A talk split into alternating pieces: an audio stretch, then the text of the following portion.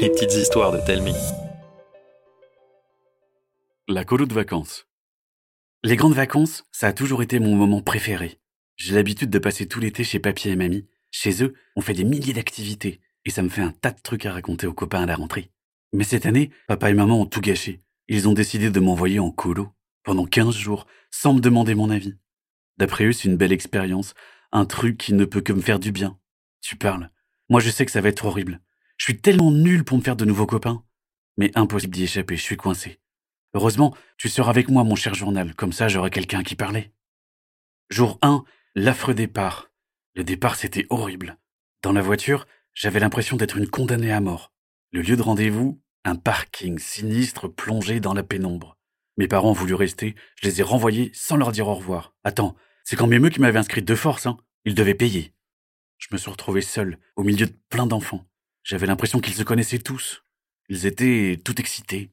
J'ai senti une boule dans mon ventre monter alors je me suis mise à l'écart.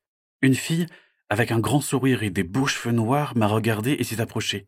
Salut, je m'appelle Camille. T'es nouvelle? J'étais tellement surprise qu'elle me parle que j'ai juste hoché la tête et murmuré mon prénom. Moi aussi j'avais peur la première fois. T'inquiète pas, la colo est cool. Mon cœur fut un tout petit peu plus léger. Mais au moment où je voulus lui répondre, trois filles lui ont sauté dessus pour la saluer. Elles sont parties en gloussant. Camille me lâcha quand même un à plus tard. Mais moi j'ai juste entendu à jamais. Dans le bus, personne ne s'est mis à côté de moi. Je suis resté seul, la tête collée contre la fenêtre, à espérer que le car tombe en panne. Ou mieux, fasse demi-tour. Mais tu parles, ça ne s'est jamais produit. On est arrivé au camp. C'était comme un camping avec des petites cabanes pas très loin de la plage. Les moniteurs nous ont rassemblés dans un grand hall. Ils nous ont attribué nos chambres par tirage au sort. J'ai prié très fort pour être avec Camille. Ça a complètement raté. Je me suis retrouvé dans la chambre de trois filles qui venaient ici depuis toute petite. On a parlé un peu, mais très vite la conversation a tourné autour d'elles, de leur été dernier passé ensemble, de leurs amoureux, de leurs amis, de leurs rivales. Je me suis senti super exclu. Quand les lumières se sont éteintes, j'ai passé un long moment à fixer le plafond. Les autres dormaient, puis il y avait tous les bruits du camping. D'un coup, j'ai pleuré dans mon oreiller. Pas beaucoup, mais un peu. Jour 2. Lucie, la pipelette. Au petit-déj, j'ai croisé Camille. Elle m'a demandé comment ça allait. J'ai bégayé un pauvre euh, oui. Elle a souri. J'ai rougi. Elle m'a proposé de manger avec elle. Je n'ai pas osé l'accompagner, j'avais peur d'être ridicule. Après, c'était activité canoë. Je me suis retrouvé avec Lucie, une vraie pipelette aux cheveux courts, toute maigrelette. En une heure, je savais tout d'elle. Elle parlait tellement qu'elle oubliait de pagayer. Un peu énervant, mais un peu chouette aussi, parce qu'elle me posait des questions sur moi, et ça avait vraiment l'air de l'intéresser. Au dîner, j'ai aperçu Lucie toute seule à l'écart. Elle avait l'air triste. Je me suis assise à côté d'elle. Elle s'illumina. Et d'un coup, le moulin à parole s'est mis en marche. Plus tard, alors qu'on débarrassait nos assiettes, des garçons sont passés derrière nous en marmonnant et en gloussant comme des dindons. Lucie m'a dit de laisser tomber, qu'il valait mieux ignorer Erwin et sa bande pour ne pas en baver. Jour 3, Erwin et sa bande. On a visité le village d'à côté. Que des vieux, des maisons en pierres usées, une vieille église sinistre et une épicerie avec des bonbons moisis. Lucie a passé son temps à tout commenter et à s'émerveiller d'un rien. À chaque fois qu'elle ouvrait la bouche, Erwin et ses abrutis de copains pouffaient en grimaçant. J'ai bien eu envie de leur dire d'arrêter, qu'ils étaient plus bêtes qu'un slip, mais j'ai pas osé. Et puis, ça ne semblait rien faire à Lucie. J'aurais dû en parler au moniteur Jour 4, le début des problèmes. Lucie est une vraie encyclopédie.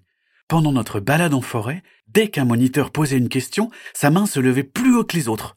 Forcément, ça n'a pas plu à Erwin et à ses faces de paix. À un moment, ils l'ont traité de nullard à lunettes. Les monos ne l'entendirent pas, mais nous, oui. Le cœur de Lucie se serra. Moi, je les ai fusillés du regard, ça les a calmés direct. Je pensais avoir gagné, mais alors qu'on faisait un bouquet de fleurs avant de rentrer, les garçons nous ont bousculés pour nous faire tomber. Ça m'a mise super en colère. Qu'est-ce qui te prend, débile? L'annulaire d'allunette est en train de te contaminer? Déjà que t'es moche, hein N'aggrave pas ton cas Je me suis jeté sur lui pour le rouer de baffe. Lucie s'est enfuie pour revenir avec les moniteurs qui nous ont séparés. Après un sermon, on a reçu notre punition. Nettoyer le réfectoire après le dîner du soir. Avant d'aller se coucher, la terreur m'a murmuré que j'étais cuite. Je n'en ai pas dormi de la nuit. Jour 5, la guerre est déclarée. Au petit-déj, Lucie vit que je n'étais pas dans mon assiette. Elle me demanda ce qui m'arrivait. Alors que je commençais à lui expliquer en écrasant quelques larmes, Camille et ses copines se sont assises avec nous. J'ai tout raconté. Camille est devenue rouge et a bondi d'un coup sur la table en hurlant. Erwin, toi et ta bande de crétins, on défie un match de foot sur la plage. Si vous perdez, vous vous excuserez et vous serez les serviteurs de Lucie et Léonie jusqu'à la fin de la colo. Dans le réfectoire, on entendit une mouche voler. Tous les regards, même ceux des moniteurs, se sont braqués sur Erwin, qui monta aussi sur la table, sûr de lui. T'as aucune chance. C'est elle qui deviendront nos esclaves. Ça tombe bien, on a plein de slips et de chaussettes à laver. Tout le monde a applaudi. Toutes les activités de la journée furent annulées. À midi, la plage se transforma en terrain de foot bondé. La pression me noua l'estomac. J'oscillais entre la peur de devenir une beniche et l'envie de donner une leçon à cette bande de nazes. Au coup de sifflet, on a tout donné. La plus incroyable, ce fut Lucie, notre gardienne. Un vrai mur. Elle ne laissa passer aucune balle, pas même les boulets de canon. On a fini épuisé, mais devine quoi? On a gagné 1-0. Erwin et ses saucisses étaient grillés. Jour 13, le calme après la tempête. Désolé, pas vu le temps passer. Avec les copines, on a libéré les garçons au bout de deux jours. Les monos nous ont félicités.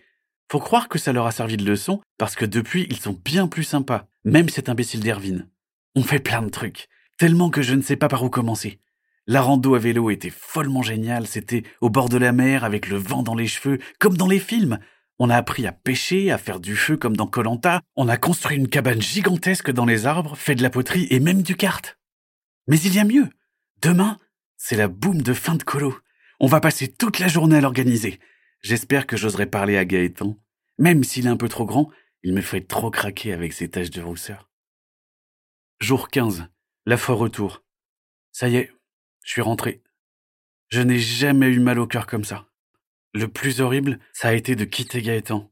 Comme si quelqu'un m'avait arraché le cœur pour sauter dessus à pieds joints.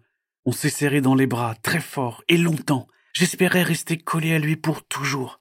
Et puis, on s'est promis de s'écrire, de se revoir l'année prochaine. Heureusement que les copines étaient là pour me consoler. Dans le bus du retour, il n'y a pas eu une chanson, ni de jeu, pas même un éclat de rire. Tout le monde était trop triste ou fatigué. Assise dans le fond, avec Lucie et Camille, la tête collée contre la fenêtre, j'espérais que le car tombe en panne, ou mieux, fasse demi-tour. Mais tu parles, ça s'est jamais produit. On a échangé nos numéros pour s'envoyer des messages et s'inviter, et puis la vie normale a recommencé.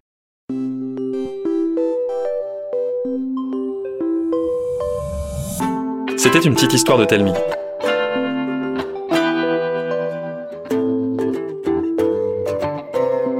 Écrite par Cécile Rubin, racontée par Alice Frapollet et Arnaud Guillot.